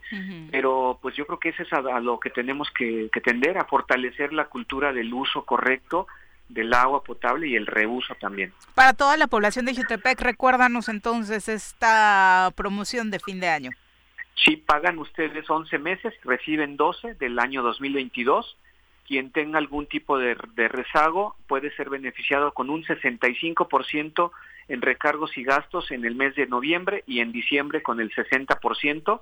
Estamos ubicados en la calle de Motolinía número 5 en el centro de Jutepec. El teléfono es el 319-0082 y estamos para servirles con mucho gusto. Fernando, pues muchas gracias por la comunicación y, obviamente también tiene el plus Jutepec de que tienes toda la experiencia en este rubro, ¿no? Muchas gracias, Miri. Muchas gracias, Pepe. Un abrazo. Hasta luego. Sí, es de los, de los funcionarios especialistas en que, el tema. Que eso debería priorizarse Sí, muchísimo desde luego. más, ¿no? Hay gente que en temas muy particulares necesita una expertise Protección en el que, pues, de- que también tiene un, un buen elemento claro. por ahí eh, con Varona. Y que eh, incluso pensaríamos que por el historial que tienen no compartirían eh, la ideología política del alcalde, pero Es pues, que no hay importa. rubros, o, o sea, hay ¿No? secretarías, espacios en los que el tema político debería pasar no a, A segundo segundo, sino a último término, Sí, ¿no? desde luego, desde Eh, luego. son las 8.32, tenemos pausa, regresamos con más. Héroes vuelven al choro. de- Gracias por continuar con nosotros. Vamos ahora a entrevista. Ya nos acompaña a través de la línea telefónica la diputada local, Ariadna Barrera, diputada local por Morena. Ari, ¿cómo te va? Muy buenos días. Buenos días, Viri. Muy bien, muchas gracias. Un saludo a tu amable auditorio y a, a Pepe también que está ahí contigo. Gracias, diputada. por, por esta llamada. Decíamos, muchas eh, eh, actividades se generaron ayer dentro de esta sesión del Congreso del Estado de Morelos. Una de ellas, eh, Ari, relacionada precisamente con este proyecto de decreto por el cual se autoriza a los municipios del Estado de Morelos para que gestionen y contraten eh, cualquier con cualquier institución de crédito integrante del sistema financiero mexicano uno o varios financiamientos, hay eh, montos máximos, mínimos y demás, pero eh, eh, ¿qué significa esto para sobre todo la vida financiera de los municipios?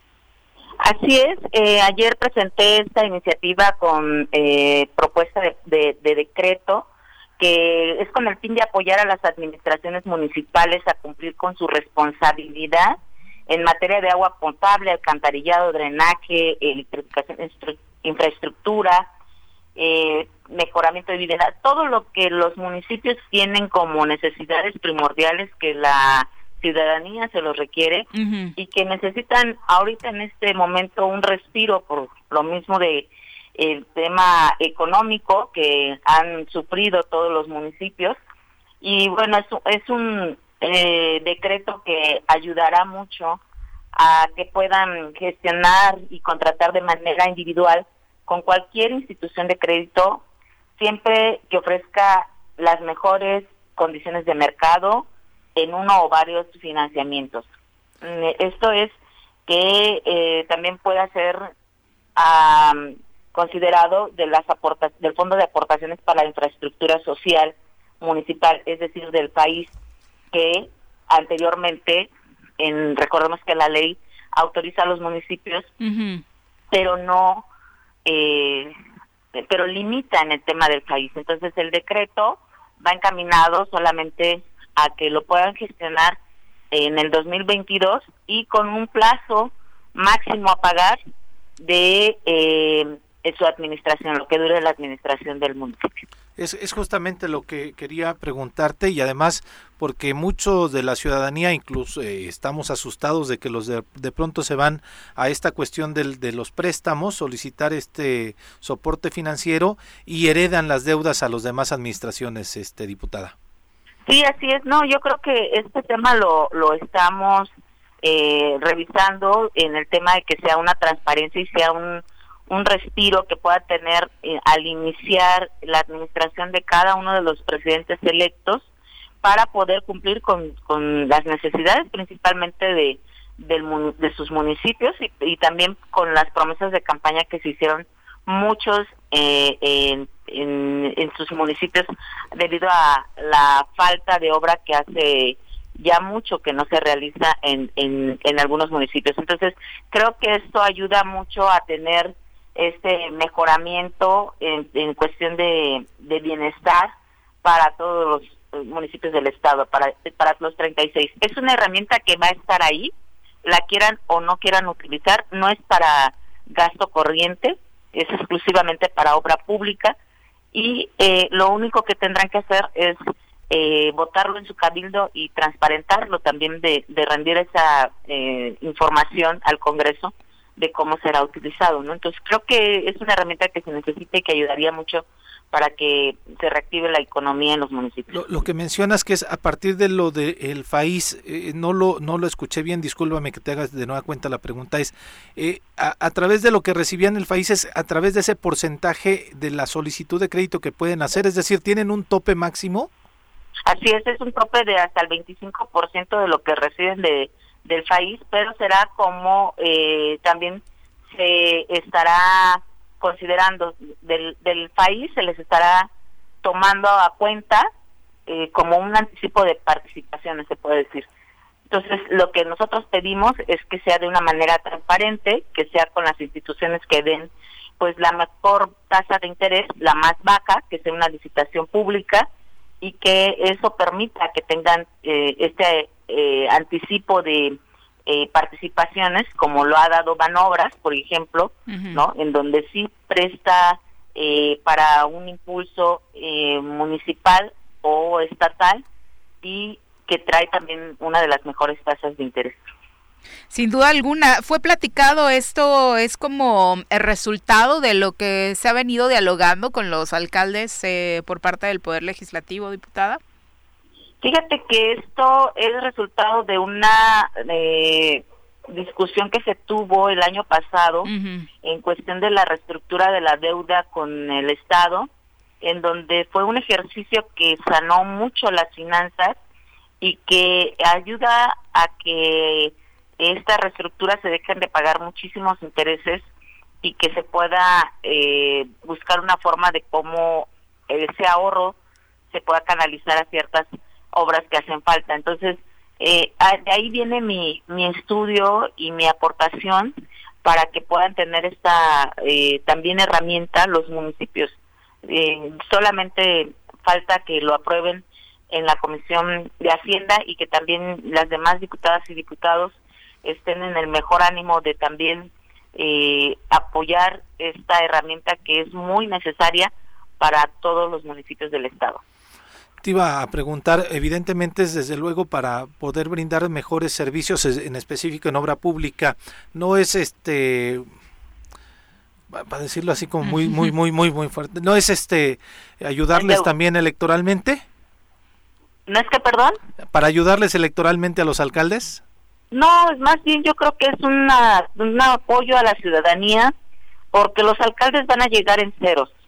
Recordemos que muchas de las administraciones pues eh, llegan y, y, se encuentran con esta situación de, de laudos, de gasto corriente, de mm, infinidad de compromisos que dejan, eh, que no debería de ser así, pero los alcaldes salientes, ¿no? Entonces, o muchos de los alcaldes que se religieron, pues también están sufriendo y padeciendo la misma situación esperando que llegue el nuevo presupuesto, pero si a esto le aumentamos esta herramienta donde ellos pueden eh, hacerlo, ojo, no quiere decir que lo tengan que hacer ya en el primer en el primer mes, sino que es una herramienta que ellos podrán usar en el momento que ellos lo dispongan, planeando y viendo cómo están sus finanzas y que lo puedan hacer también eh, por, por obra, por necesidad y por un monto no tan elevado. Entonces, creo que son herramientas que no tenía eh, ningún municipio y que bajo la experiencia de muchos diputados locales que fueron presidentes municipales también lo plasmaron y lo plantearon que no, no se les había dado este tipo de facilidades anteriormente. Creo que es una eh, oportunidad de trabajar en conjunto eh, municipios con, con legisladores. Justamente te iba a preguntar eso, diputada, si ya lo habías consensado, platicado con los que ahora son diputados que vienen de la experiencia de ser alcaldes, ¿lo ven con buenos ojos? Así es, sí, es, es un tema que sí se ha planteado anteriormente y que vamos a seguir con estas mesas de trabajo con las instituciones financieras, con los municipios, con los tesoreros, para que tengan esta capacitación y sea una herramienta que utilicen para beneficio de obra pública en cada uno de sus municipios. Esto eh, es un tema que se acaba de iniciar, que tenemos que darle mayor difusión, que les tenemos que dar información, sobre todo a, los tesoreros y a los alcaldes electos para que la tengan y en su eh, la medida de que vayan ya teniendo la experiencia con su cabildo, pues lo puedan también consensar para beneficio de todos sus municipios del estado de Morelos. Diputada, eh, ¿en qué trabajo, en qué sectores te vas a enfocar ahora que se viene la definición del presupuesto 2022? ¿Cuáles van a ser los puntos en los que de manera muy particular estés eh, jaloneando por ahí que no se le quiten recursos? Ay, son muchos temas. Creo que eh, varios de ellos son salud, como lo vimos en esta en este presupuesto 2021, que el tema del COVID ha dejado pues mucha eh, necesidad de prevenir, de, informar y de abastecer sobre todo de eh, gel, de sanitización, eh, ahorita con lo de las escuelas, ¿no? de estar impulsando que el gobierno del estado se enfoque sobre esos programas. También el tema de de bienestar en el caso de la Secretaría de Desarrollo Social yo creo que es necesario que se siga contemplando programas de apoyo para las familias de escasos recursos. Creo que tenemos que seguir impulsando esos programas en donde la gente que más lo necesita pues puedan hacer ese tipo de solicitud y de gestión en, en esta secretaría. Eh, tema de desarrollo económico con los fideicomisos también es importante señalar que muchas veces no cumplen con los requisitos por falta de información, por falta de capacitación y que el recurso ahí está, simplemente no no llega la información y no se les capacita a la ciudadanía. Creo que eh, es necesario estar brindando este tipo de, de eh, organización para que podamos en, conjunto ejecutivo, legisladores, ciudadanía sacar adelante eh, nuestro estado. Otro de los temas también que quiero resaltar y, que revisé eh, es el tema de presupuesto participativo que se aprobó en la legislatura anterior y que no no se le está haciendo mucho caso y creo que es un tema que pudiera ayudar mucho a las comunidades marginadas de en cuestión de impulsar este eh, esta ley que se aprobó en donde es presupuesto de parte de gobierno municipal, por parte de gobierno estatal y hasta gestionar, ¿por qué no?, una parte con gobierno federal para también incentivar obra pública y, necesidades primordiales para las para las comunidades más marginadas de todo el estado. Pues Creo que en eso me voy a enfocar. Eh, en este año tenía 30 millones, los cuales no se han ejercido por un tema de amparo, por falta de, de reglas de operación. Y eh, para este año le están, para el siguiente año le están etiquetando 5 millones aproximadamente, lo cual pues no, no ayuda mucho a, a, esta tan importante ley que se aprobó en la legislatura anterior. Sí, porque tal vez no la, no la conocemos completamente, con qué claridad es eh, la participación, cuál es el proceso para recoger las, eh, las inquietudes de las y los ciudadanos y en qué rubros es donde podemos participar o donde puede participar la ciudadanía para poder incidir en este presupuesto participativo.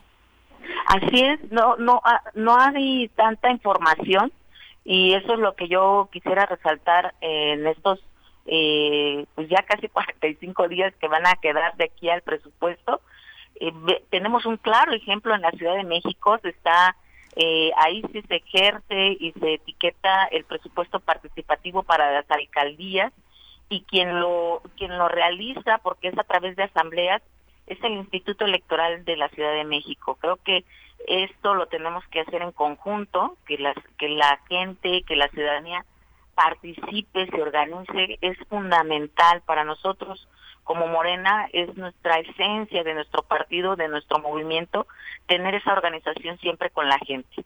Y para tener la organización hay que darle la información. Entonces creo que es una ley muy bondadosa, muy generosa, pero que no, no se le ha sabido explotar, por decirlo de una buena manera, y que es una herramienta fundamental para todos los ciudadanos que tenemos esa inquietud que en todos los municipios y en todas las colonias y comunidades siempre hay una persona muy eh, avispada, muy dispuesta, muy preocupada porque siempre haya eh, drenaje, porque haya pavimentación en su calle, porque haya eh, iluminación o electrificación.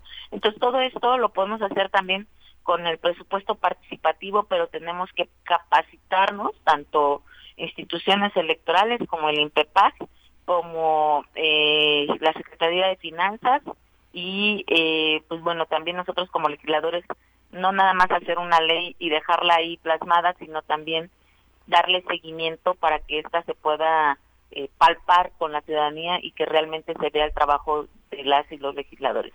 Diputada, cambiándote de tema drásticamente, ¿tú eres de las que creen necesario entrevistar de nueva cuenta a las aspirantes al Instituto de la Mujer o crees que ese procedimiento ya se agotó? No, yo creo que sí es necesario eh, volverlas a convocar, a entrevistar.